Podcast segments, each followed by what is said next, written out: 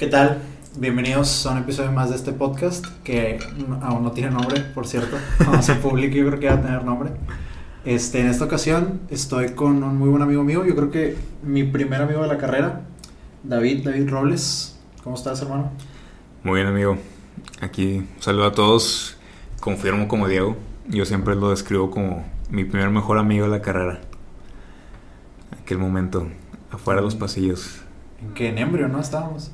Antes, de, sí. Nos conocimos antes de una clase de bioquímica. De Bioca. Qué romántico. Qué romántico. Este, David, pues como ya se dieron cuenta, tiene una voz muy particular. Siempre me acuerdo que estuvimos juntos un chorro de veces. ¿Sí? Estuvimos juntos muchos semestres seguidos, sobre todo al principio de la carrera. Sí. Y siempre que era como que el primer día de clases y pasaban lista la primera vez y David decía presente, siempre las maestras era de que, ¿quién fue? ¿Quién fue? A ver, otra vez él, Sí. Presente. Su voz de conductor. Pero bueno. ¿No estás entendiendo tus clases en medicina? Prueba un método de estudio distinto, basado en herramientas comprobadas y alcanza tus metas académicas con nosotros. En Logosmed encontrarás el mejor complemento a tu preparación en medicina. Te ofrecemos herramientas como clases pregrabadas para poder llevar tu propio ritmo de estudio, las cuales podrás tomar donde quieras, cuando quieras. Cuestionarios estilo caso clínico de cada tema para comprobar y reforzar tu conocimiento de cara a tus exámenes. Clases en vivo diarias para la resolución de dudas personalizadas, así como interacción en tiempo real con nuestros profesores.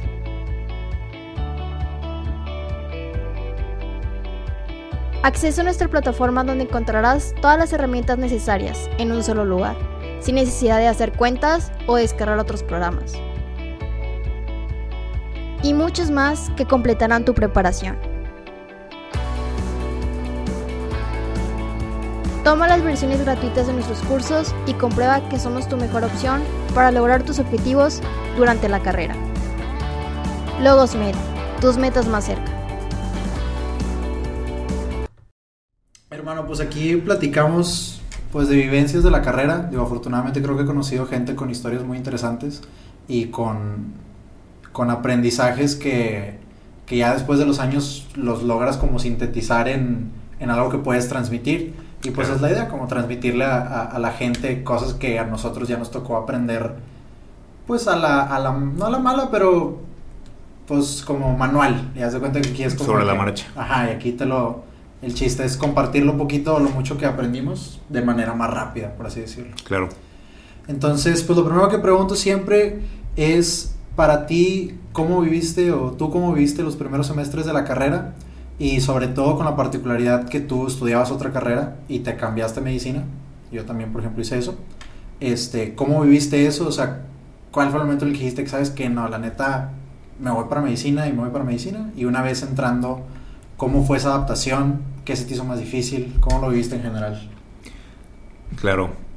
Mira, yo estaba, bueno, yo crecí con la idea de querer estudiar medicina desde, la- desde la primaria, más o menos. Ese era como mi modelo a seguir. Realmente nunca tuve un familiar médico como en quien pudiera apoyarme más directamente. Realmente estaba como en el aire ese deseo, pero sí, esa, sí seguía esa intención. Luego, ya más o menos a- alrededor de la secundaria fue cuando me presentaron la carrera de diseño industrial y ya tuve un acercamiento muchísimo más directo con alguien que estudiaba la carrera y ahí fue cuando dije, ¿sabes qué? Le saco la vuelta a todos esos rumores que hay de medicina que como Sí. niño de 15 años era de que no, tienes que estudiar 10, 15 años y, y nunca vas a salir de ahí y, y así que Sí, siempre sí, tienes sí. que estar estudiando, nunca estás y la, la, la. Y todos esos mitos que se crean que, que de una u otra manera ensucian un poquito tus deseos o tu visión que tienes sobre algo. Eh, y bueno, y además de que me gustaba el arte, el área de las artes plásticas, y tomé esa decisión de irme a diseño. Pero a partir de ahí fue como yo encasillarme y cerrar puertas, porque típico que en la etapa de la prepa todos o sea, todos están vueltos locos con saber qué carrera van a estudiar, es lo que todos te preguntan para sacar conversación y yo ya estaba casado con que iba a ser diseño industrial. Luego uno de mis mejores amigos, desde la primaria, él sí siguió el camino directo eh, a la técnica médica y entró a la facultad también. Entonces él se volvió como mi contacto directo, ahora sí, de ese mundo, del mundo de la medicina. Entonces, de vez en cuando eh, que iba a su casa, veía sus libros y como que despertaba otra vez ese interés que yo decía, yo creo que... Que sí puedo. ajá, a de ser increíble como aprender todo esto que él está aprendiendo, ¿no? Pero yo era como que no, ¿sabes qué? En automático yo como que me bloqueaba y decía, ¿sabes qué? Ya no le muevas, sigue el diseño que también te gusta. Y la verdad es que a la fecha es algo que disfruto, todo lo que aprendí y vi en diseño. Pero bueno, entonces seguí mi camino en diseño, entré a la, licenciatura de diseño industrial y literal el primer día que fui a la biblioteca, porque tenía unas horas libres, me senté con todos mis eh, utensilios, herramientas de, diseño industrial, mi, mi, regla T enorme, mi, mi portafolio de láminas y todas esas cosas que según yo estaba bien emocionado. Y vi a lo lejos unos vatos que estaban estudiando medicina y ahí fue como ese clic que dije, estoy aquí por flojera a no querer entrar a medicina y no querer como eh, combatir esos miedos que me metieron. O realmente estoy aquí porque no me gusta la medicina y quiero dedicarme al diseño industrial. Entonces, a partir de ahí, el primer día, ya como que le quité esos candados que había puesto en mi mente y me dio la oportunidad de decir, ok, deja, replanteo mis intereses, ¿no? Y sobre todo que es una etapa, eh, digo, la etapa de alrededor de preparatoria, donde nuestras mentes son un mundo. Y más, yo creo que a nosotros nos tocó esa etapa en que las redes sociales empezaron a despegar. Hoy en día yo creo que la raza de prepa la tiene mucho más difícil, porque las redes sociales... Están, Crecieron con ellas, o sea, no... Ajá, están imparables y creo que es súper cañón poder escucharte a ti mismo hoy en día. Sobre todo si no tuviste esa oportunidad de, no sé, jugar solo en tu cuarto cuando tenías 5 años. O, eh, no sé, salir a, al parque a jugar fútbol, estar ahí sentado pensando. Ahora creo que siempre tienes algo en el cual tú vacías tus pensamientos, lo que quieres, sea el celular que te prestan tus papás, sea una red social, sea un video YouTube, sea lo que sea, ¿no? Que está influenciando, influenciando. Y eso, de una u otra manera, estorba, estorba en tu mente para escucharte. Sí, es ruido. Ajá, de lo que realmente quieres y piensas. Entonces, eso fue como paso número uno, darme una verdadera oportunidad de escucharme a mí mismo. Sentarme a hablar con David Robles y decir, ok, esto me gusta, esto no, y ponerlo todo sobre la mesa. Entonces, así lo hice. Y de las preguntas que más están rebotando en mi mente era, ¿qué pasará cuando yo tenga 30, 40 años? Y de una vuelta a ver este momento ahorita, de este David de 17 años, que está eligiendo su carrera universitaria. Dije, llegaré, o, llegará ese David de 40 años diciendo, ah, ¿qué hubiera pasado si hubiera estudiado medicina? O llegar a ese David diciendo, qué bueno que no estoy en medicina.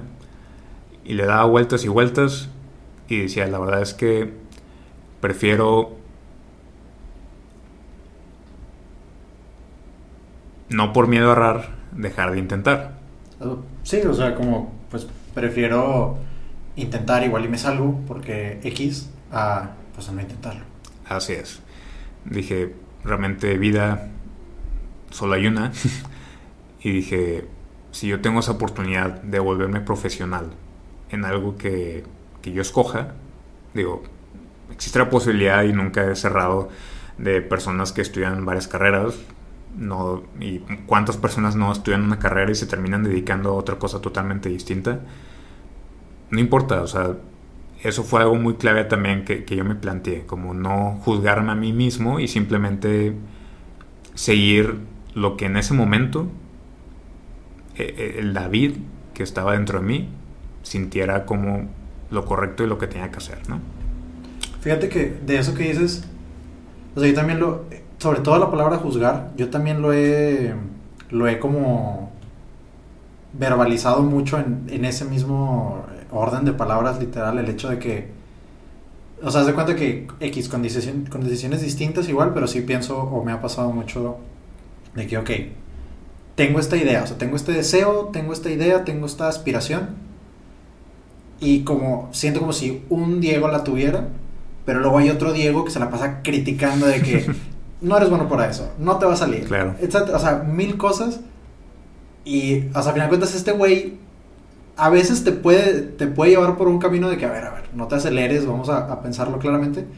Pero hay personalidades que estoy seguro que es la mía, que igual y era la tuya en ese momento, que esta voz es de que es una pared entre tú y... O sea, haz de cuenta que yo estoy aquí, yo quiero esto, pero aquí están todas las críticas que yo me pongo a mí mismo y no me van a dejar entrar. Y, y sí tiene que entrar ese momento como de lucidez y de, la neta, de mucha valentía, de decirle que, ¿sabes qué? No te voy a escuchar, o sea, o más bien, ya te escuché, o sea, porque te la vives criticándome, te la vives bloqueándome, o sea, ya, ya entendí tu punto, ahora le voy a hacer caso al otro, a ver qué. Claro, o sea, Y, y aventarte. Sí, sí, muchas veces sin darnos cuenta, nosotros mismos somos nuestros peores enemigos. O sea, bien dicen de que compite contigo mismo y demás, pero pues hay una línea muy delgada ahí que tienes que cuidar para realmente sacar provecho a ese eh, como mejoramiento propio, ¿no? Pero bueno, entonces fue ahí que empecé a darle vueltas eh, y me di cuenta, dije, ok, realmente si quiero estudiar medicina. ¿Por qué? Porque algo que me apasiona es el aprendizaje. Y dije, qué mejor que entrar a una carrera de, dentro de todas las disponibles que más me llama la atención. El poder descubrir el gran milagro de la vida, cómo funcionan las cosas, el, el porqué de las cosas. Y pues darle como ese, esa orientación a mi vida, ¿no? Yo sí tenía bien claro desde, ese momento, algo que no tenía, como comenté, como yo no tuve ningún familiar cercano médico, realmente no podía como eh, externar esas dudas de que, oye, y luego, ¿qué onda con las guardias? ¿Qué onda con, tu vida personal, tu equilibrio, la verdad? Y yo sí tenía bien claro, algo que yo quiero poner como prioridad en mi vida es mi familia, tener un equilibrio.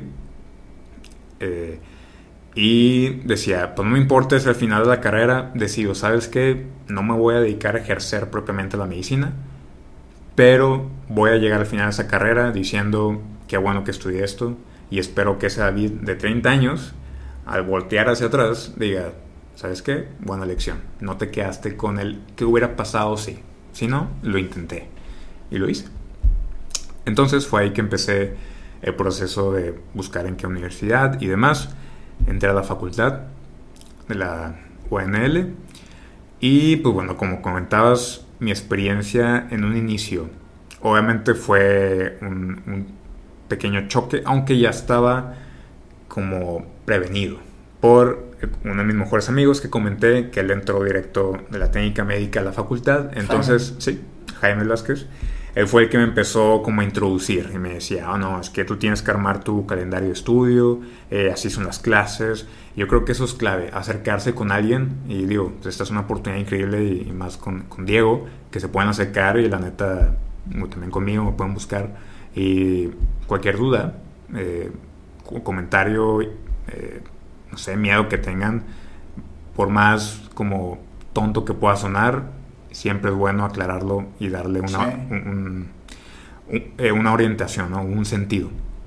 Entonces, esas cosas, aunque cuando Jaime me las platicaba, yo decía, ok, X, porque digo, pues se podría señalar que siempre he sido una persona aplicable académicamente y desde la preparatoria o antes yo tenía mis... Me, me, organizaba para mis tiempos de estudios y demás. Entonces yo vi eso como no un gran problema, pero sí lo consideré y yo empecé como ya súper mentalizado a eso, que entrar a la carrera iba a ser una batalla de bastante esfuerzo, en donde ibas a requerir bastante organización, horas de estudio y sobre todo tú irte midiendo, porque obviamente está como el estándar y me viene a la mente una pregunta típica en los primeros semestres que después del primer parcial de anato, que, que, me fue muy bien, la típica pregunta que todos te hacían, oye, ¿de cómo estudias? ¿De, ¿De cuántas horas estudias? Y yo, pues te puedo decir, pero vale que eso porque mi mente funciona diferente a la tuya. A lo mejor la tuya funciona mejor. Tal cual. No significa que lo que yo te voy a decir es lo que tienes que hacer y es la clave del éxito. Pues no, o sea, cada quien va marcando realmente lo que más se le acomoda a su vida personal. Ayer, ayer que estaba platicando con Oscar, me acordé, literal, una de mis frases favoritas que he leído en mi vida, o sea, en general, es de un libro de rayos que dice, ¿cómo se llama el libro de rayos? ¿Te acuerdas? Eh, no, no me acuerdo. Es que nunca lo leí. Era, un muy buen libro. De los de texto fue de los que más me gustaron de la carrera. Pero decía, el mejor sistema es el que funciona. claro. Y se me hace, o sea, algo súper sencillo, pero que, que, te tienes que quitar esos... Como tú dices, o sea, yo también me acuerdo mucho, no me acordaba esa pregunta y cuando la dijiste como que desbloqueaste muchos recuerdos de tú cómo estudias o, o, o cómo lees o cosas así. Ajá. Porque pues siempre está ese tabú de como que de emular a otra persona, pero en realidad lo único que quieres emular es el resultado, o sea, el proceso es imposible. Así es. Porque hay, hay técnicas de estudio que tú puedes tener y te van a dar buen resultado y que si yo las adopto, no me van a dar buen resultado. Hay rutinas de estudio que puedo tener yo que no sean sostenibles para otra persona. Y de cosas tan sencillas como de que, oye, si alguien vive muy lejos de la facultad y hace dos horas de trayecto, y yo le digo, de que no, hombre, yo estoy en la mañana, me va a decir, ah, gracias. Pues yo no puedo porque estoy dos horas en el tráfico. Sí, claro. O sea, eso que dices me hace bien relevante de, de tenerla. Primero, tener el valor de decir, ¿sabes qué? Yo tengo mis ideas, yo tengo mis sistemas, yo tengo mis. No sé cómo decirlo, mis estrategias y las pongo a prueba. O sea, aunque yo vea que el de al lado está haciendo otra cosa, primero ponerlas a prueba, o sea, confiar en ti. Que es lo mismo que decimos hace rato, pues yo quiero medicina, pues confía en que quieres medicina, deja de pensar en, todos los por qué, eh, por qué no. Y segundo, y eso me hace súper importante, que es lo que decías tú de medir a ti mismo, o sea, ok, vas a confiar en ti, pero tienes que tener como algún tipo de rendición de cuentas contigo mismo, o sea, o un parámetro que diga de que, ok, ya pasó un examen y no me fue como quería, ah, ok, entonces revisa, o sea, siempre es introspección, siempre es volver a voltear de que, a ver, qué puedo mejorar, qué no hice bien. Y hacia afuera, ahora sí, qué puedo tomar, por ejemplo, de ti, David, o sea, qué puedo tomar de la manera en la que estudia David e integrarlo para que funcione a mí, Diego. No copiarme de ti, pero pues ir jalando, ir armando un Frankenstein que, que, te, que te jale. Es una mala experiencia, como cualquier área de aprendizaje. Área, ya sea laboral, académica, personal, lo que sea. Como dices, la retroalimentación siempre es clave. Eh, y es armar un plan. O sea, aunque suene muy de película o de aventuras, de que, ¿cuál es el plan? La verdad es que tener un plan le da una orientación a todas tus acciones y le da un sentido, sobre todo. Y cuando actúas con base en una dirección, muchísimas cosas, no es que sea más fácil, pero al menos ya tiene, ya... Está más claro. Así es, está claro o sea, pues creo que eso es clave. Porque si no vas caminando, no sabes a dónde y ahí es donde empiezan los problemas.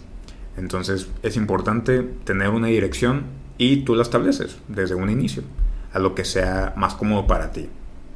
Eh, comentando aquí también podría especificar que cuando Jaime me dio como esa introducción de cómo era la vida universitaria, eh, sobre todo en medicina, y me acuerdo un chorro en los comentarios que que me decía de que no, acá es bien diferente porque literal en la prepa era como que, ah, si, si, si, si, e, eres el que saca 10, eres de que, ah, el ñoño, el nerd, de que el, chafo, ¿no?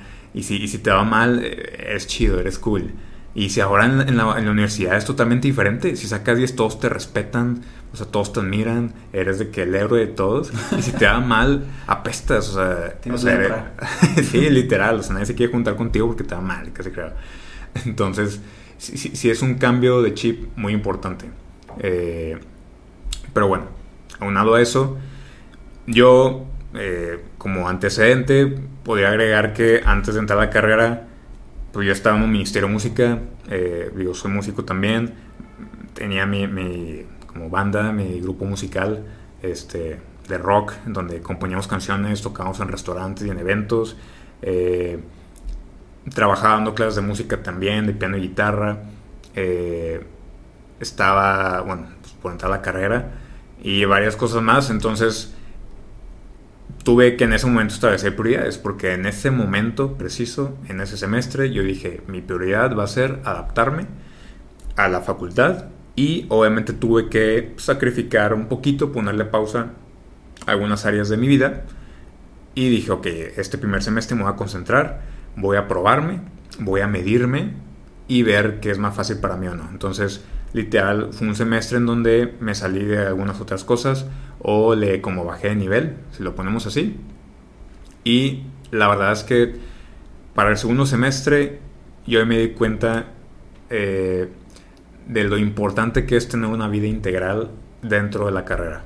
Y más, eh, yo creo que en esta carrera que es muy demandante. O sea, y integral me refiero a desde tu vida espiritual, tu vida social, y no me refiero a es que tienes que ir a las fiestas y, así de la facultad y no te puedes perder ninguna. No, es hacer un círculo de confianza, hacer tus amigos, hacer gente que, pues como digo, realmente amigos con los que puedas confiar eh, tanto adentro como afuera de la facultad.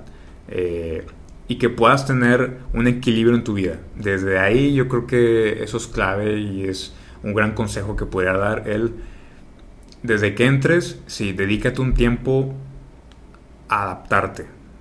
Pero te puedo recomendar a lo mejor que no pase del primer mes o que no pase de, del primer, la, de la mitad del semestre o te la bañaste si fue el primer semestre nada más.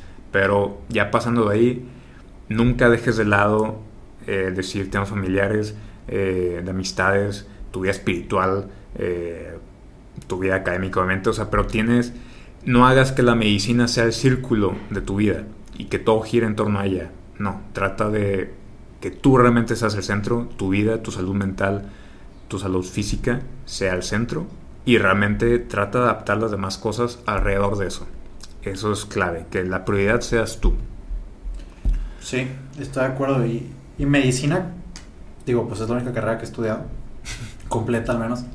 Eh, como ninguna otra, yo creo que sí tiene esa capacidad de absorberte y, creo que lo vimos, o sea, estoy seguro que los dos conocemos personas, digo ahorita la verdad no me viene nadie a la mente, pero particular, pero estoy seguro que conocemos personas que se notaba que su vida era medicina y ya, o sea, y hasta en sus temas de conversación y en ratos libres, o sea, si te preguntabas de que, ok, y en vacaciones, ¿qué haces? Y de hecho sí conocí gente, no sé si tú también, que en vacaciones estudiaba para el siguiente ah, semestre. Ah, claro. O sea, y digo, ok, para mí, y me atrevería a decir, para casi nadie creo que eso sea sostenible. Porque la carrera, también esto se va a ser importante, o sea, ser médico y ser estudiante de medicina son dos cosas bien diferentes y ser estudiante de medicina se va a acabar. Entonces, no puedes ponerle años de tu vida en pausa para algo que, que te van a decir, gracias, aquí está tu título, y ya, se acabó. Ser médico va a ser algo distinto. Y vas a llegar siendo médico como una persona cero desarrollada en los otros aspectos, pues no se puede, que es lo que tú dices. Yo me acuerdo que lo pensé mucho, me acuerdo estaba en una fiesta específicamente, era al final de Pharma, o sea, era al final de ese semestre, que estuvo, estuvo pesadito. Entonces me acuerdo que estaba en una fiesta, pues eso fue el tercer año, y pensando yo, o con muchas ideas en la cabeza, lo terminé como poniendo en palabras de que, o sea, cuando a mí me preguntan, o si alguien me pregunta, ¿qué eres? Así, pregunta abierta, ¿qué eres? No quiero que la primera respuesta que me venga a la mente sea, estudio medicina.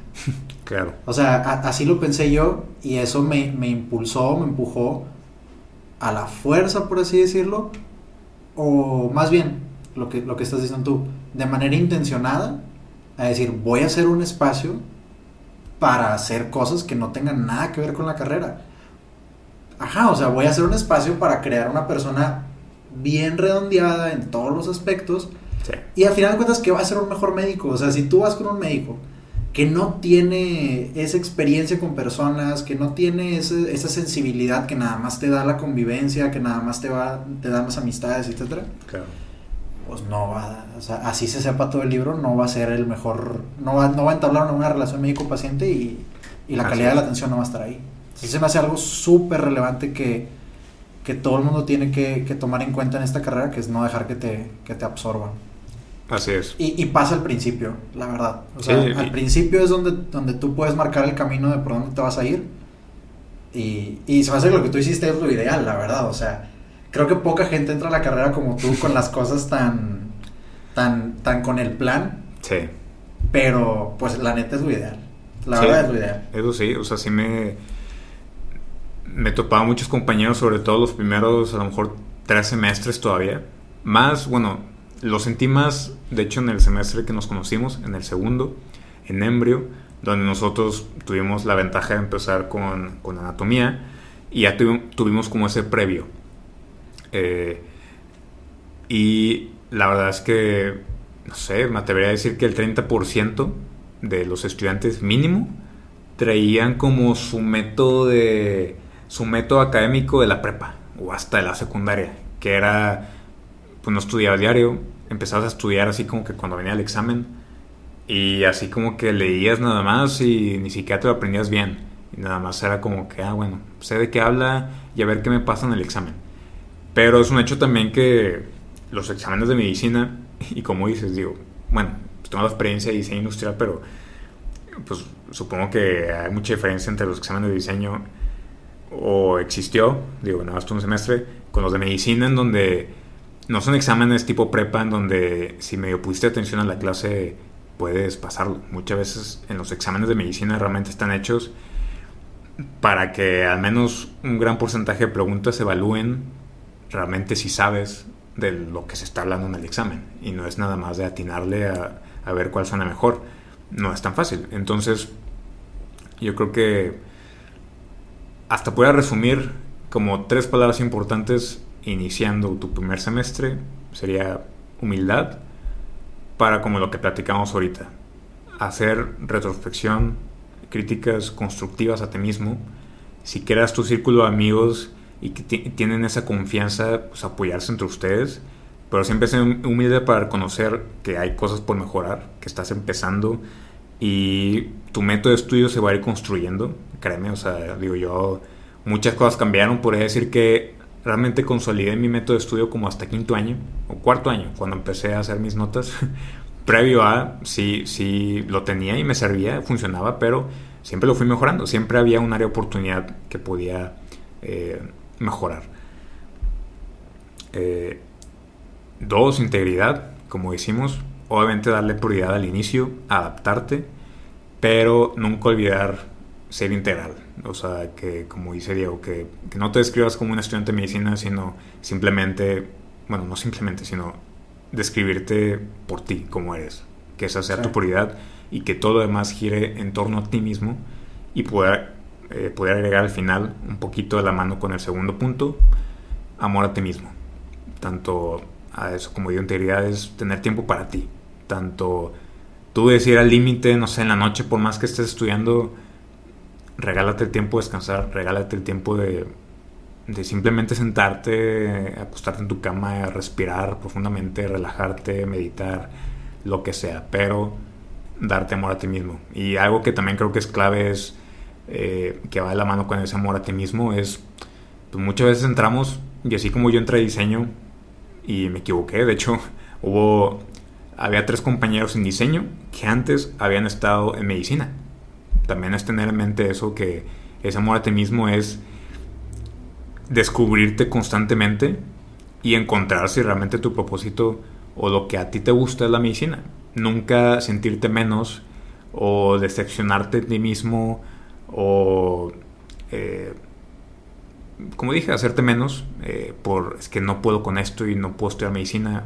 No pasa nada. Por algo existen infinidad de carreras, infinidad de personalidades y yo creo que todos tenemos un propósito en esta vida y, y lo vamos descubriendo a lo largo de ella, pero no te encasilles a que, oye, no, es que aunque sufra, tengo que sufrir para ser exitoso en esta carrera. No. Ahí ya no es sano. Así ahí es. ya es otra cosa diferente. Sí, me parece, me parece muy buena síntesis, la verdad, de, de lo que, pues literal, de lo que me hubiera gustado tener más en claro cuando iba empezando. Porque, pues sí, como tú dices, se va, se va construyendo.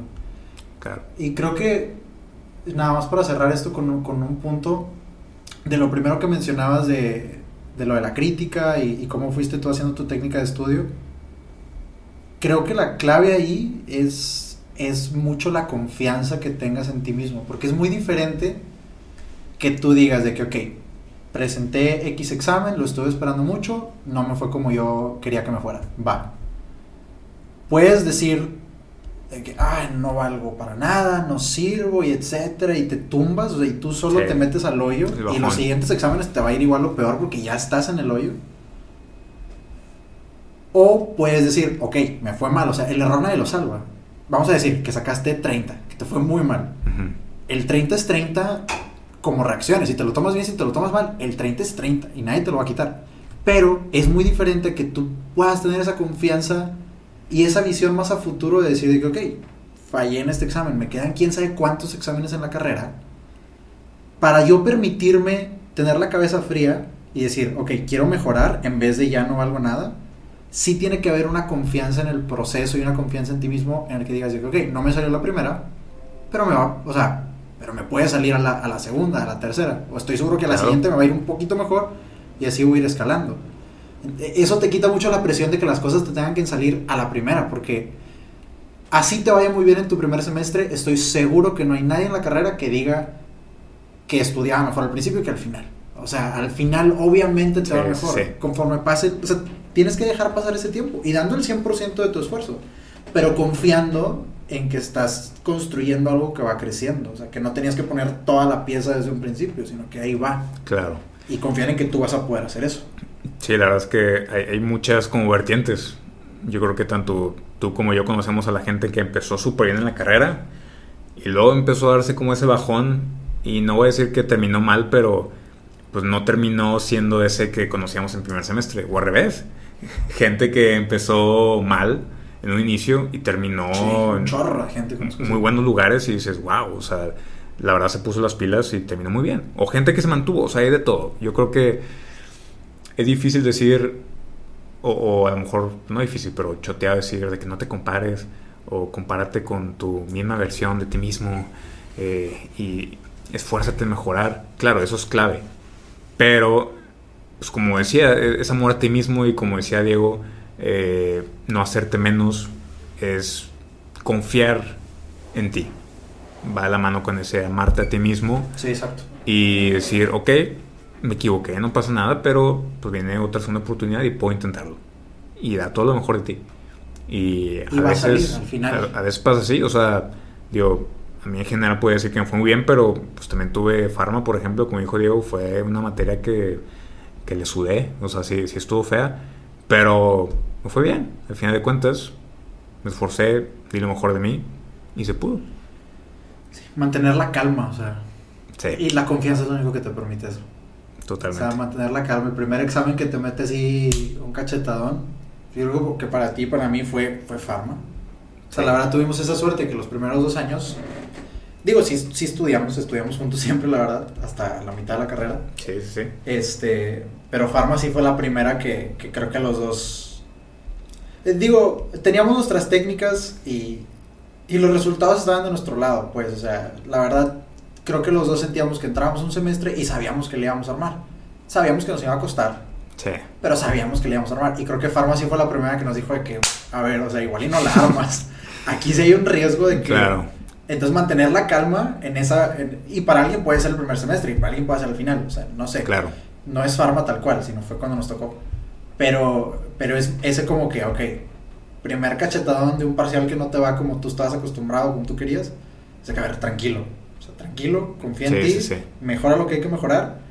Pero si te vienes abajo emocionalmente, si te vienes abajo anímicamente, Ahí empiezan los ya, problemas. ya, o sea, ya te, trope ya te vas a tropezar y te vas a terminar cayendo completo. Así es. Y tener en cuenta que, digo, hay muchas materias durante la carrera y como dices, eh, tu personalidad de estudio puede ser muy similar en todas o tener como tu, eh, tu tronco común en, en tu personalidad de estudio, pero te podría decir, es diferente estudiar anato a estudiar histo, que es mucho imagen, Sí. a estudiar farma, que son demasiadas palabras y no tan visuales, eh, a estudiar a una interna, estudiar cirugía, Sí, es- o sea, sí, sí es, son, son- son- son muchas materias también y es importante tener en cuenta que eh, puede variar y eso es lo que decimos con estar abierto, confiar en ti, estar relajado en que hay subidas y bajadas, pero pues, la clave es seguir firmes. Así es. Pues David, después de eso, pues como mencioné ahorita, los dos estudiamos juntos gran parte de la carrera, o sea, literal. Sí. Había semestres en los que ya no estábamos en el mismo salón, igual ya no platicábamos todos los días, porque al principio sí, pues nos juntábamos todos los días y platicábamos todos los días. Luego ya después que fuimos tocando en salones separados, ya igual y no nos veíamos tan seguido, pero era de ley que la mañana del examen íbamos a estar repasando. En Plaza Central. En Plaza Central.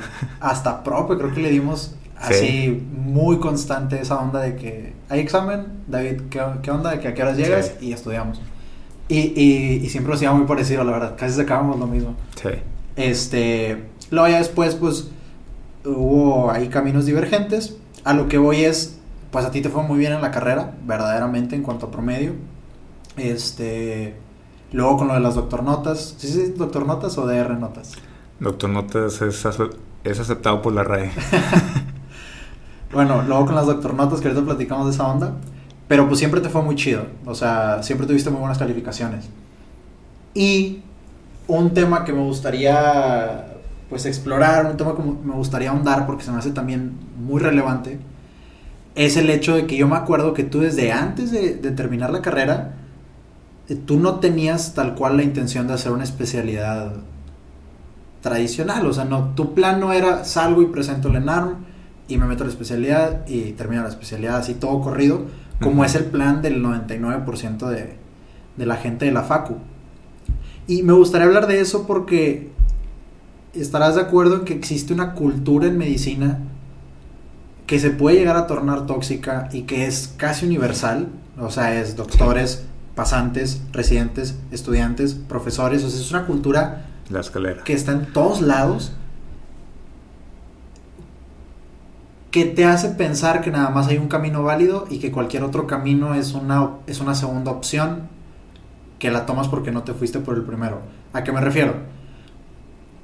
Si tú te dejas llevar por esa cultura, cada que escuchas a alguien que dice que no, se me hace que yo no voy a hacer especialidad, tristemente la primera reacción de mucha, de mucha gente es, ah, porque no puedes, porque de seguro no pasaste el ENAR, o porque no crees que lo vas a pasar, o pues sí, pues porque no puedes, porque si pudieras, todo el mundo la quiere hacer.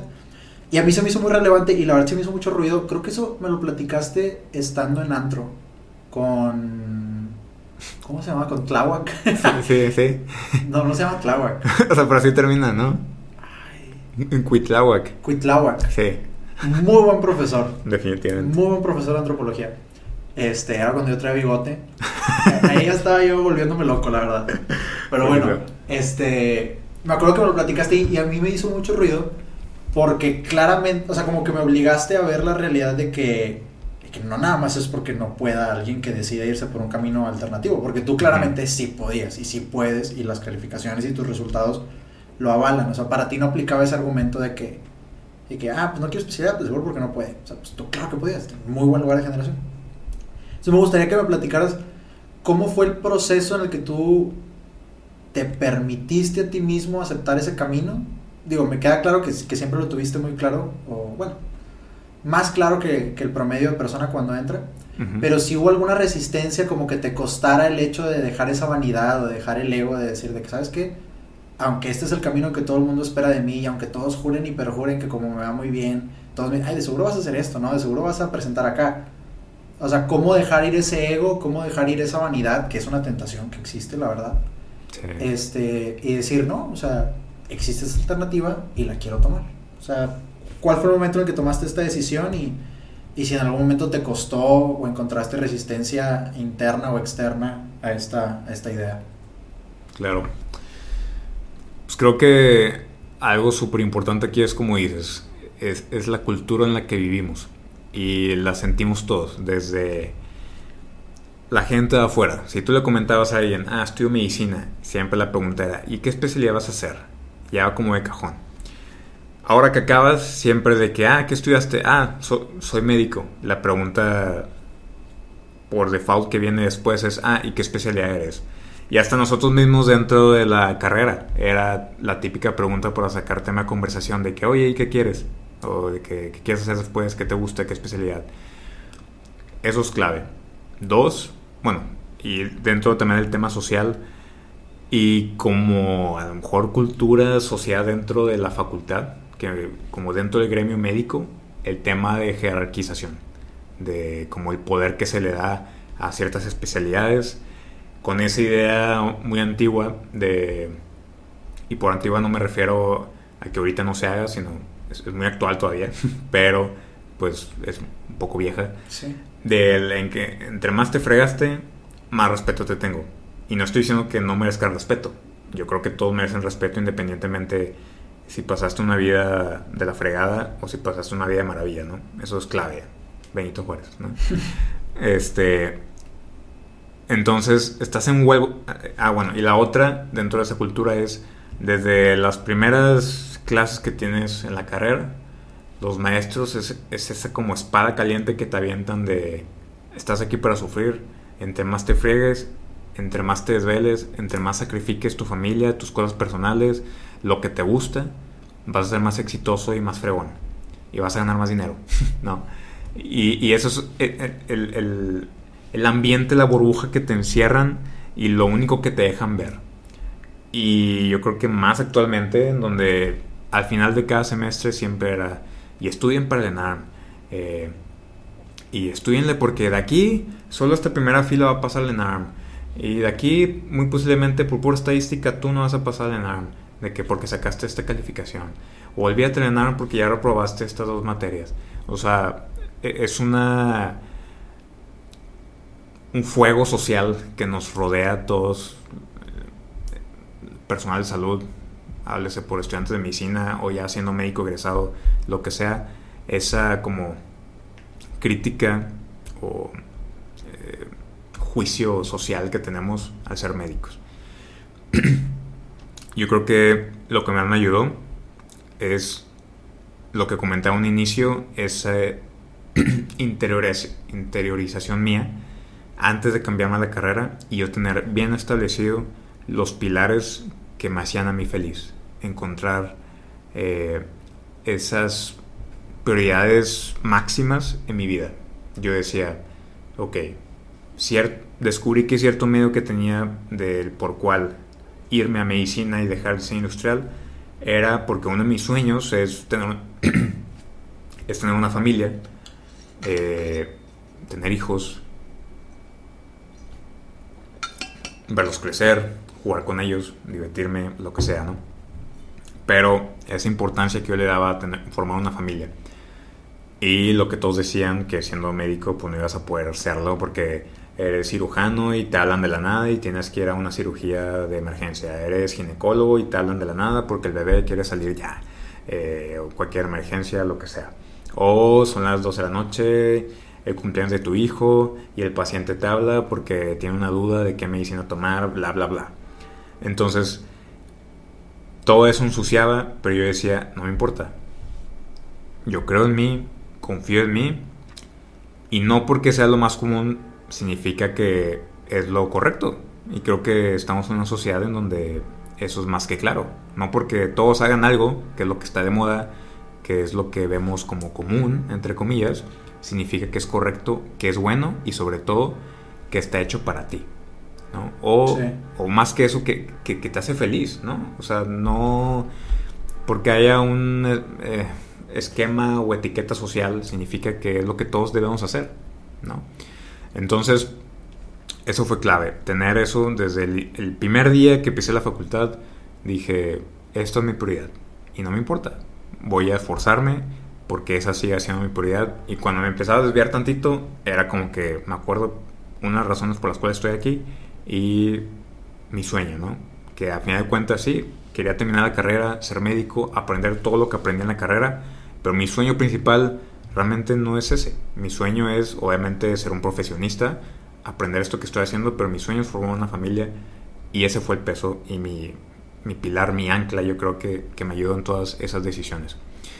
Luego, a lo que decías, obviamente era típico, entre mejor te iba o entre eh, más eras así como el que le fue bien en, en le iba bien en, en, las clases ya te ibas haciendo como del círculo de, ah, estos son los que quieren cirugía, estos son los futuros cirujanos, ah, Sí. estos son los internistas. Y ahí mismo vas haciendo etiquetas. Digo, yo podría aclarar que cuando entré, yo entré con la idea de ser pediatra. no tanto por el lo mismo de que yo me veía con mi bata en mi consultorio y llegando el niño y yo te voy a salvar la vida. No tanto así, sino porque me gustaba trabajar con niños. Creo que eh, es algo increíble como el, el cómo ellos descubren el mundo y te lo contagian. Y siempre seguí esa línea, porque también estaba, por ejemplo, por poner, voy a dar un otra vez de ejemplo a Jaime, él entró con la idea de que no, yo quiero ser neurocirujano de no sé qué.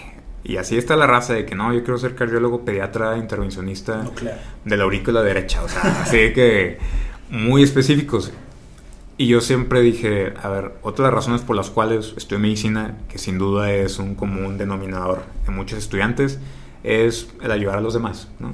Entonces dije, bueno, pues a lo mejor no va a tener, o sí, obviamente va a tener sentido que un super especialista y buenísimo tenga un paciente y le pueda salvar la vida con algo, pero yo veía muchísimo más valor en el primer contacto, desde un inicio, desde antes, y no por quitarle la chamba al especialista intervencionista específico, sino pues para realmente mejorar la calidad de vida de las personas, porque Sí. muchas veces cuando ya llega con el subespecialista, mejorar su calidad de vida es muy difícil. Entonces creo que el país, el mundo necesita más médicos de primer contacto generales que sean capaces de identificar una enfermedad, algo y eh, Prevenir mejorar, complicaciones que te lleven con el especialista. mejorar el pronóstico de, de un paciente, cual sea, sea cual, cual sea su enfermedad. Entonces yo estaba ahí como, bueno, sería pediatra general para ese tema. Y luego brinqué hasta el tema de geriatría, yo brinqué unos cuantos años, pero en esa misma línea de seguir siendo algo general que pueda- pudiera ser como primer contacto. Y luego lo otro importante es, como decía, e- esa eh, ceguedad. No, no es palabra, o sea, existe ceguedad. Eh, ¿Esa qué? ceguedad. ¿Seriedad? No, ceguedad. O sea, como que te ciegan. Lo, Ah, ya. la- Cegazón creo que es una palabra, pero no estoy seguro. Pero creo que cegazón es una palabra. quizás, pero bueno, a lo que voy. Bueno, sí, pues sí te sesgan. Pero bueno, pues viene de ciego, ¿no? De- o no sea, sé, de- porque es con ese sesgo y Así entonces es. no. es- Bueno, el punto. Pongan en los comentarios. ah, no. Déjame saber. Suscríbanse. Este. Que. obviamente las primeras carreras. Bueno, los primeros tres años de la carrera son ciencias básicas. Y luego ya empiezas con puras especialidades y tienes contacto con puro especialista o su especialista.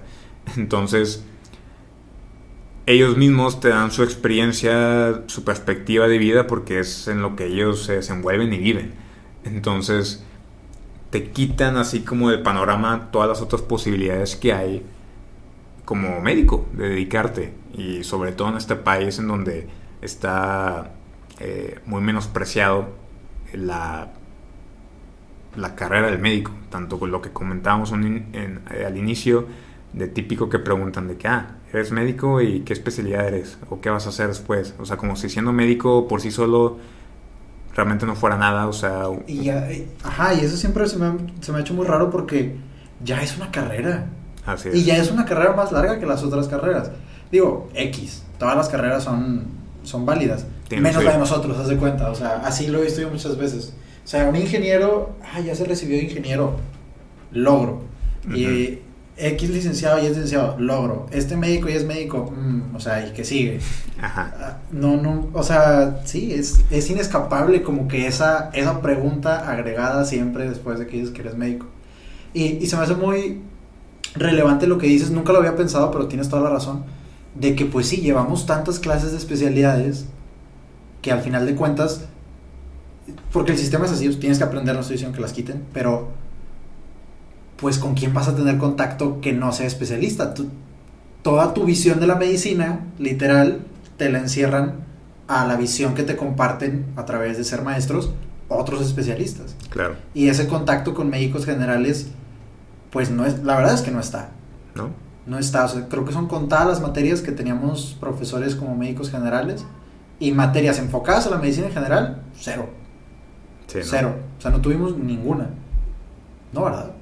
Pues a lo mejor tema de eh, propedéutica y esa, que bueno, es general, pero al final de cuentas Pero sí. sí veíamos por especialidades. básica.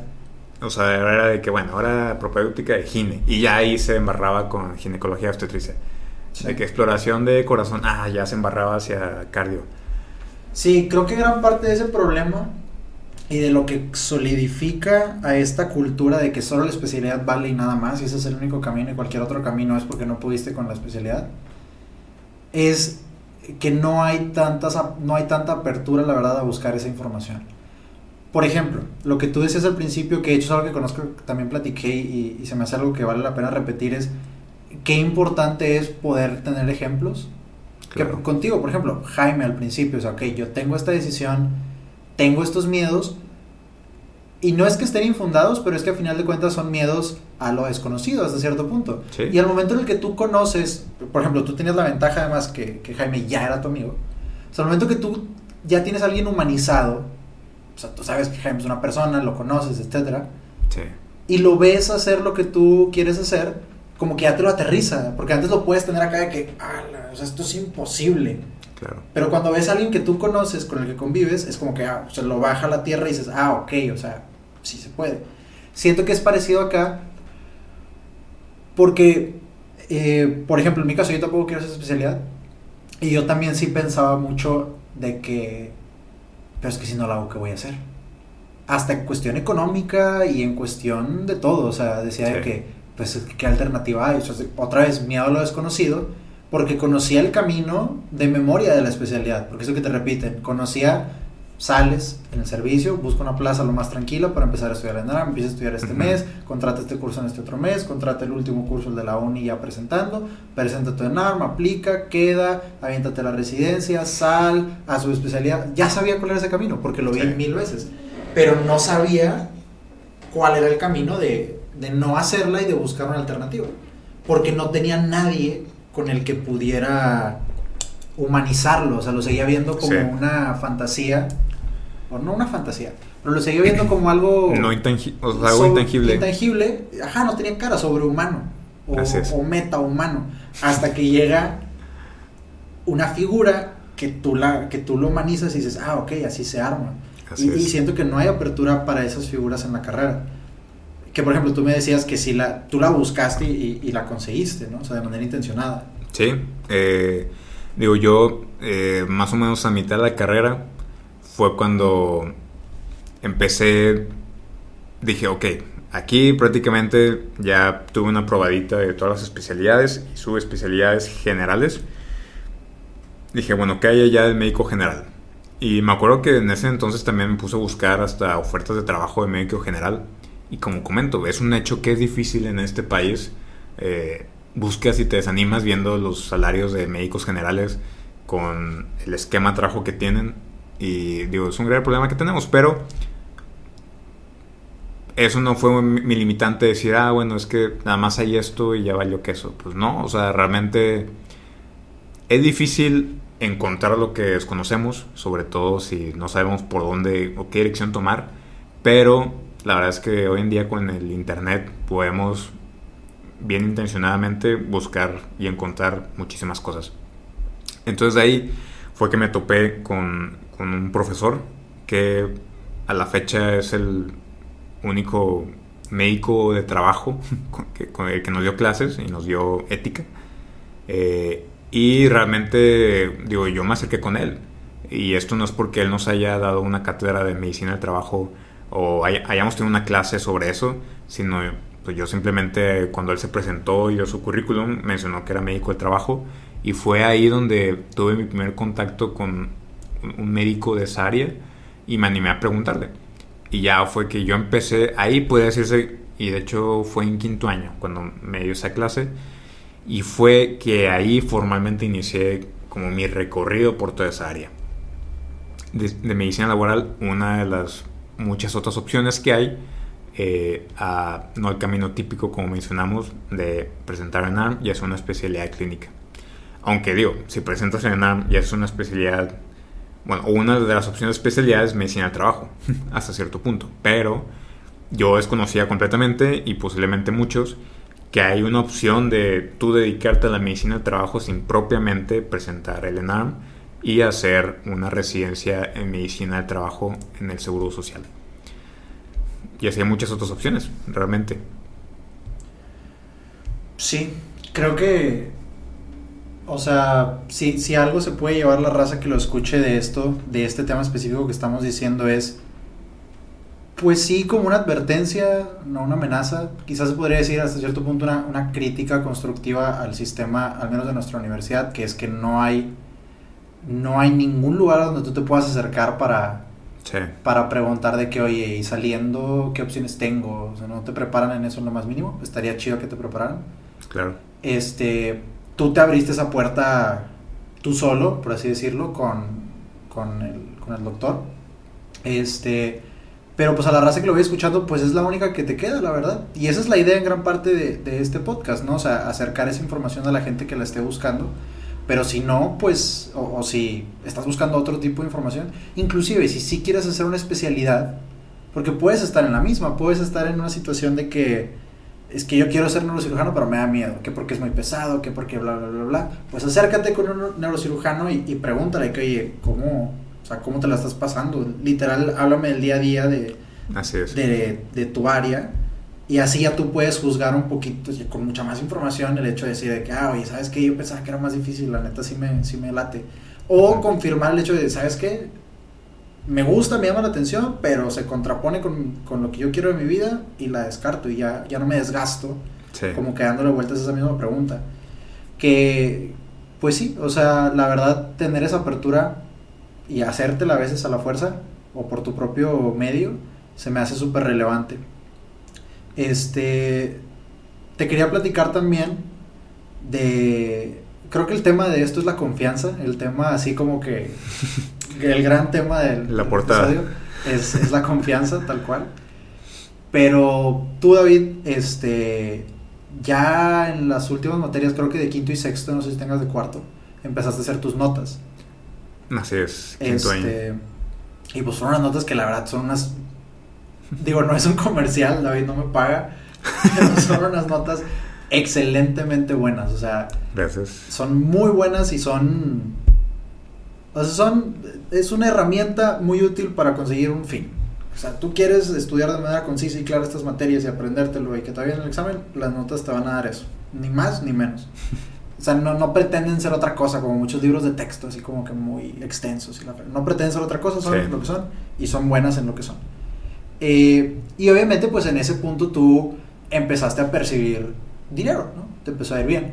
Este, siento que a veces, y solo es un ejemplo, o sea, no estoy diciendo que tengas que buscar algún trabajo cuando estés en la carrera, ni mucho menos, pero siento que esas experiencias muchas veces son las que te permiten también ir ganando un poquito más de confianza, eh, sobre todo en la parte que, que yo, por ejemplo, sí, sí reconozco que a mí me, me cuesta mucho esa pregunta, es, bueno, si no si una especialidad, ¿cómo me voy a ganar la vida? Y esas, esas, pues sí, esas cosas que tú vas haciendo que dices, ok, pues de aquí saco dinero, o sea, como que la gente debería relajarse un poquito más y medicina, por alguna razón o por otra, es un lugar donde se mueve mucho dinero. O sea, no nada más siendo especialista te vas a, digo, no somos millonarios ni tú ni yo, pero... este, Tristemente. Pero aún. Pero. Pero sí, o sea, hay para todos. O sea, si tú te esfuerzas y te, y te vas y tomas las decisiones correctas, obviamente, para todos hay. Que se me hace algo bien importante y que siento que las notas, en tu caso, pues te ayudan a confirmarlo de una manera más tangible. De que, oye, en el compartir conocimiento en medicina hay dinero. En la medicina de especialidades hay dinero. En, en la medicina fuera de especialidades hay dinero. Y no que el dinero sea el, Sí. el fin de estudiar la carrera. Pero pues al final de cuentas es algo que tienes que tomar en cuenta. Y creo que esas vivencias te ayudan a como que a quitarte ese peso encima y abrirte los ojos de que, oye, esfuérzate en lo que quieres y, vas a lograr el resultado, ¿no? Así es. La clave es ser creativo, o sea, es como cambiar esa, esa etiqueta de que medicina es un estilo de vida, que hasta cierto punto sí es muy demandante y podría como clasificarse así, pero no es sano llamarlo en mi estilo de vida o mi personalidad de ser estudiante de medicina. Sino es una carrera y al final de cuentas es otro medio, como dice Diego, de tú generar ingresos y tener con qué vivir en un futuro. Así como cualquier otra carrera, cualquier otra ingeniería, cualquier otra licenciatura, lo que sea. Y así como en el ámbito profesional, eh, laboral, no sé, pónganse a ver un episodio de, de, Shark Tank y van a ver de que las personas haciendo lo que sea, en el área que sea, tienen una idea, la desarrollan y pueden hacer grandes cosas. Entonces es como quitarle esa etiqueta que digo de medicina y ponerla junto con la familia. Me acordé del meme de cuando está Dewey, así de que, Dewey, ellos no son tus amigos, son tu familia. Pero aquí es lo revés, es, es meter a la medicina en esa área profesional, en esas competencias eh, profesionales a, a, las que tenemos alcance. Entonces, eh, y realmente saliendo de la carrera es donde te das cuenta la gran oportunidad que, que hay, por ejemplo, laboral de, en temas de investigación, eh, en todas sus ramas, tanto dedicándote propiamente tú a estar en laboratorio haciendo investigación, a tú estar escribiendo, redactando artículos científicos, a tú estar compartiendo, trabajar para una empresa y tú poder ser, eh, ese vínculo entre la literatura publicada médica y la industria, eh, el área de medicina laboral que puedes tomar desde el área como super legislativa hasta el área propiamente como eh, de higiene laboral, de prevención, higiene, eh, evaluación de riesgos. O sea, la verdad es que hay una infinidad de opciones. No solo el único camino al éxito es tener una especialidad clínica y ejecutarla clínicamente. O sea, puede ser maestro, no sé, hay muchísimas posibilidades. La clave es encontrar esa área de oportunidad, ese nicho que haya y explotarlo. Y si eres bueno en eso y tienes la creatividad, puedes hacerlo. Aquí el, el, tema de las notas fue una oportunidad realmente que, que, se me dio en donde yo simplemente a mitad de la carrera, como comentamos, que empiezas a llevar a partir de cuarto año las materias de especialidad, eh, sobre todo en medicina interna y las quirúrgicas, me di cuenta que, o al menos personalmente, me hacía más efecto poner o concentrarme en la clase. O sea, lo que dicen los maestros es lo que realmente te sirve para tu práctica como médico general y prácticamente lo que te van a preguntar en el examen. Entonces, es como matar un pájaro a dos tiros porque es lo que te sirve para tu vida profesional y es lo que te sirve para tu vida académica, para que te vaya bien en ese examen y además lo aprendas para después aplicarlo. Entonces, a partir de ahí yo empecé a concentrarme bastante en las clases y empecé a desarrollar como mi método de estudio en donde juntaba resumía todo lo importante de clases, armé mi equipo de trabajo con dos amigos y ellos eran un poquito más, o bueno, hicimos como ese equipo, literal, eh, en donde yo me encargaba de las clases, uno de ellos se encargaba de leer uno de los libros base importante y el otro, el otro libro base importante. Entonces, al momento de la semana del examen, uníamos fuerzas, así como los Power Rangers, y fusionamos lo más importante de toda la información y ahí es donde nos damos cuenta de que efectivamente lo que veíamos en la clase resumía todos los libros. O sea, si yo me mataba todo un mes leyendo, chutándome eh, el, libro de eh, letra Arial 9 y así leyendo 10 páginas en 7 horas, realmente no, iba a tener tanto efecto. O, bueno, no que no fuera a tener efecto, pero iba a tener a lo mejor mucho más efecto, poner muchísima atención en clase y eh, basarme o darle esa prioridad a lo que dijo el profesor. Y así fue como fueron surgiendo las notas y la verdad es que fue un método que nos, nos ayudó bastante personalmente y a mis dos compañeros.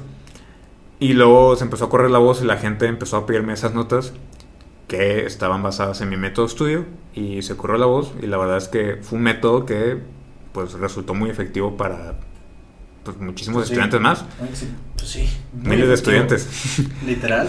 Este es el cuarto año, cuarto año consecutivo que seguimos vendiendo notas de materias desde quinto año.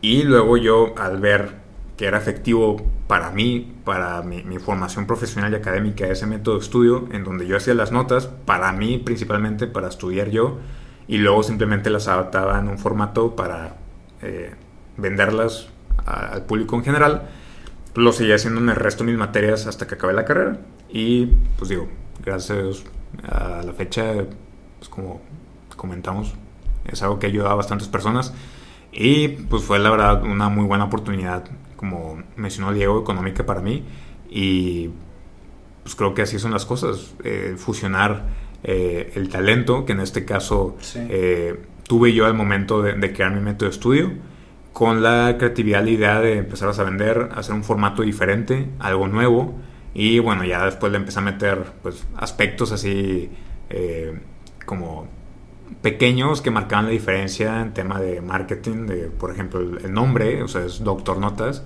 pero porque mis iniciales son DR, de David Robles, entonces el nombre original era como DR Notas, por David Robles Notas, eh, y la gente las empezó a llamar Doctor Notas, y, fue, un nombre más pegajoso o más, común, y a la gente le gustó y, y se empezó a correr la voz, a la fecha. Sí, lo de las notas, la verdad, es que estuvo muy chido. O sea, se me hace una historia muy padre, la de cómo salieron esas notas y un muy buen producto, la verdad.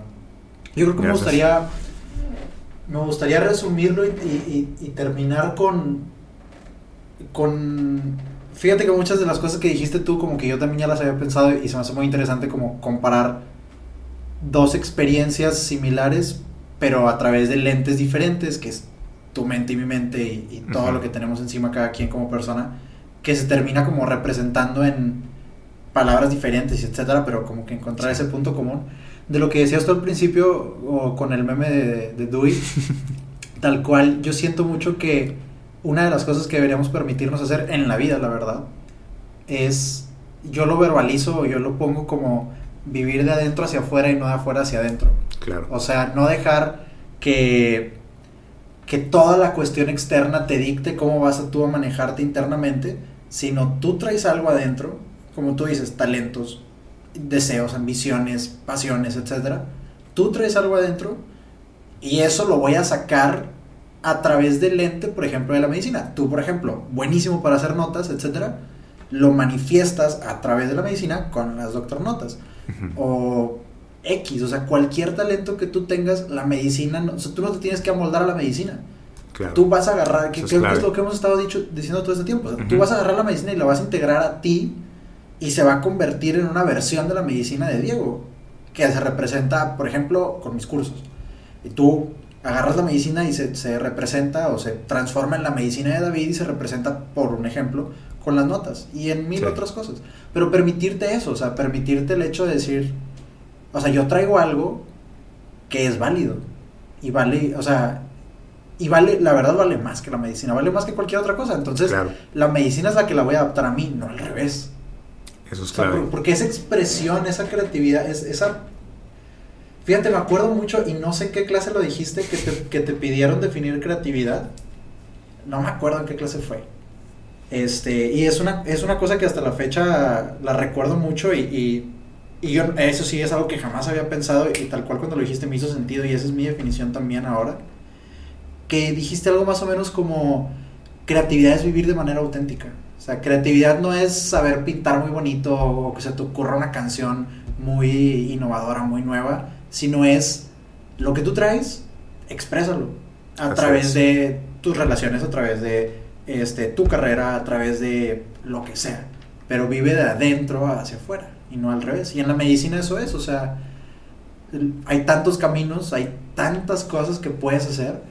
Fíjate qué traes adentro tú, fíjate para qué eres bueno, fíjate qué te mueve, qué te apasiona. Y, como si fuera una luz, pásalo a través del lente de la medicina y a ver qué sale. Porque yo creo que tú, nunca pensaste hacer las notas. Y yo nunca pensé dar cursos y, así, o sea, y es algo padre, la verdad. O sea, el hecho de, de confiar en ti, de saber que tu luz, esa luz que vas a pasar a través del lente es buena, es válida, es tuya, es la que hay.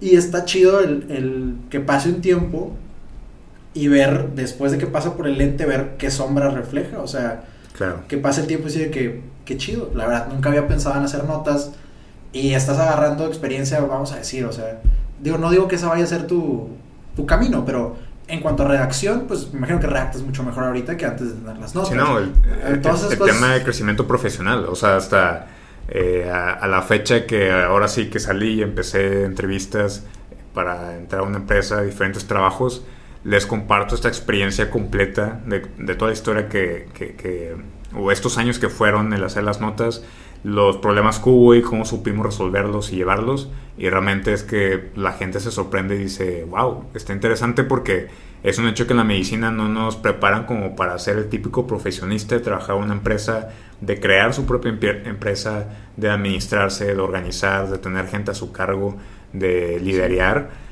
Cosa que a lo mejor muchas otras empresas, digo, carreras, licenciaturas y demás, al menos ya es una clase de administración que te enseñan un poco eso. En medicina ninguna.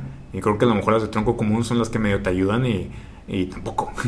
Entonces... Ninguna, creo más fiscal. es lo que ajá, yo creo que es lo más cercano a una vida profesional eh, normal. Ajá, sí. de, un, mexicano. Fuera de un hospital. Así es, literal. Entonces, eh, la verdad es que fue una experiencia que me llenó bastante y, pues, como diría Chespirito, ¿no? Sin querer creyendo, al final de cuentas. Y es lo mismo contigo. O sea, sé que esa experiencia de dar los cursos, pues tú tampoco empezaste tu primer día de, de la facultad diciendo, ah, esa clase de nato yo la quiero dar. O de que yo quiero dar clases, ¿no? Pues fue sobre la marcha, vamos escribiendo, descubriendo en qué somos buenos, qué nos gusta. Y no porque entremos con algo es equivocado irlo construyendo o ir ramificando nuevos caminos a partir de nuestro punto inicial. Al, contrario, es, es, bueno siempre y cuando decimos tú seas feliz y sigas teniendo la confianza en ti mismo y sigas siendo ese eh, ese Diego, ese David que inició la carrera, esa persona, y que tu, esencia como tal no se modifique. Como decías, igual creo que lo resumiste súper bien. No moldearnos nosotros como personas, como humanos, a una carrera, sino hacer que la medicina se adapte a ti. Así es. Hermano, pues muchas gracias. Creo que tocamos temas muy chidos, la verdad. Totalmente. Muy útiles. Este, muchas gracias por venir. Y pues espero que la raza le sirva. Este, si alguien pues, tiene algo que compartirnos, si alguien quiere alguno del, de los pedazos de conocimiento que David y yo hemos ido agarrando, pues nos pueden mandar mensaje. A mí me pueden mandar mensaje y yo ya estoy empaletando a David que también le pueden mandar mensaje a él. Claro, también. Este, y de las notas, viejo, ¿tienes algún WhatsApp, un Instagram, un Facebook? Eh, pues sí, prácticamente por WhatsApp es donde manejo todos los pedidos. Solo recuerden que es a partir de las materias de interna 2 de quinto año. Eh, pero con gusto, cualquier duda que tengan me pueden mandar un mensaje. Es 8112 50 36 99. Y pues yo creo que nada más para cerrar, eh, digo, yo creo que es clave esos tres puntos que resumí al inicio. Y otro también que puedo agregar es crear ese círculo de amistad. Crear buenas amistades. Eso es clave. Así es, desde un inicio. Si tú, pues no es tampoco por juzgar y demás, pero si vas con la abuelita que sabes que no se dedica a estudiar y tú realmente quieres estudiar, solo no, vayas con ellos solo por encajar o intentar ser cool, sino pues júntate con los que tienen tus mismos intereses, porque realmente haciendo esos buenos equipos es donde llegas lejos. Sí, eso fue el punto central de, de todo lo que platiqué con Oscar. Y Oscar le tocó vivirlo contigo y conmigo. O sea, cuando Oscar piensa en esas amistades que, que fueron trascendentes de manera positiva, pues piensa en ti y en mí. Eh, y, creo que es uno de los consejos también más relevantes que le puedes dar a alguien que va empezando en medicina es júntate con alguien que te vaya y en general la verdad. O sea júntate con alguien que te júntate con gente que se porta bien. O sea alguien que te construya. exacto. Y sobre todo en general porque un error muy común es juntarte con la raza que no estudia y te, te jalan para abajo con ellos. Pero también puede pasar la situación de que, oye, si tú estás en un círculo de gente que le va muy, muy, muy bien en calificaciones, pero es una, es una competencia tóxica, es una competencia malsana, y tú no vas por ahí, o sea, tú no traes ese chip, habrá gente, a mí me cuesta ponerme en sus zapatos, pero habrá gente que así le gusta. Hay personalidades y hay especialidades en la medicina que se basan en esas personas, ok. Pero si tú sientes que tú no vas por ahí, pues no negocies tu bienestar y tu identidad por calificaciones. O sea, porque otra vez la calificación es nada más una herramienta. Tú lo que quieres es una meta de cómo vivir creativamente en, la definición que le dabas tú. O sea, tú lo que quieres es cómo voy a llegar a esta satisfacción mía, que me la va a dar a mí, no me la va a dar compartírsela en cuanto a presumirla o que la admiren los demás, me la va a dar a mí. Entonces, ajá, amistades eso, o sea, amistades que te acerquen a ese punto. Tal cual. Claro, eso es clave. Pues bueno, muchísimas gracias Diego por la invitación. Muchísimas gracias por venir. y a todo lo que nos escuchan, ya saben, cualquier duda, comentario, aquí estamos. Hasta luego, gente. Espero que les haya gustado. Comentarios ahí nos hablan. Hasta luego.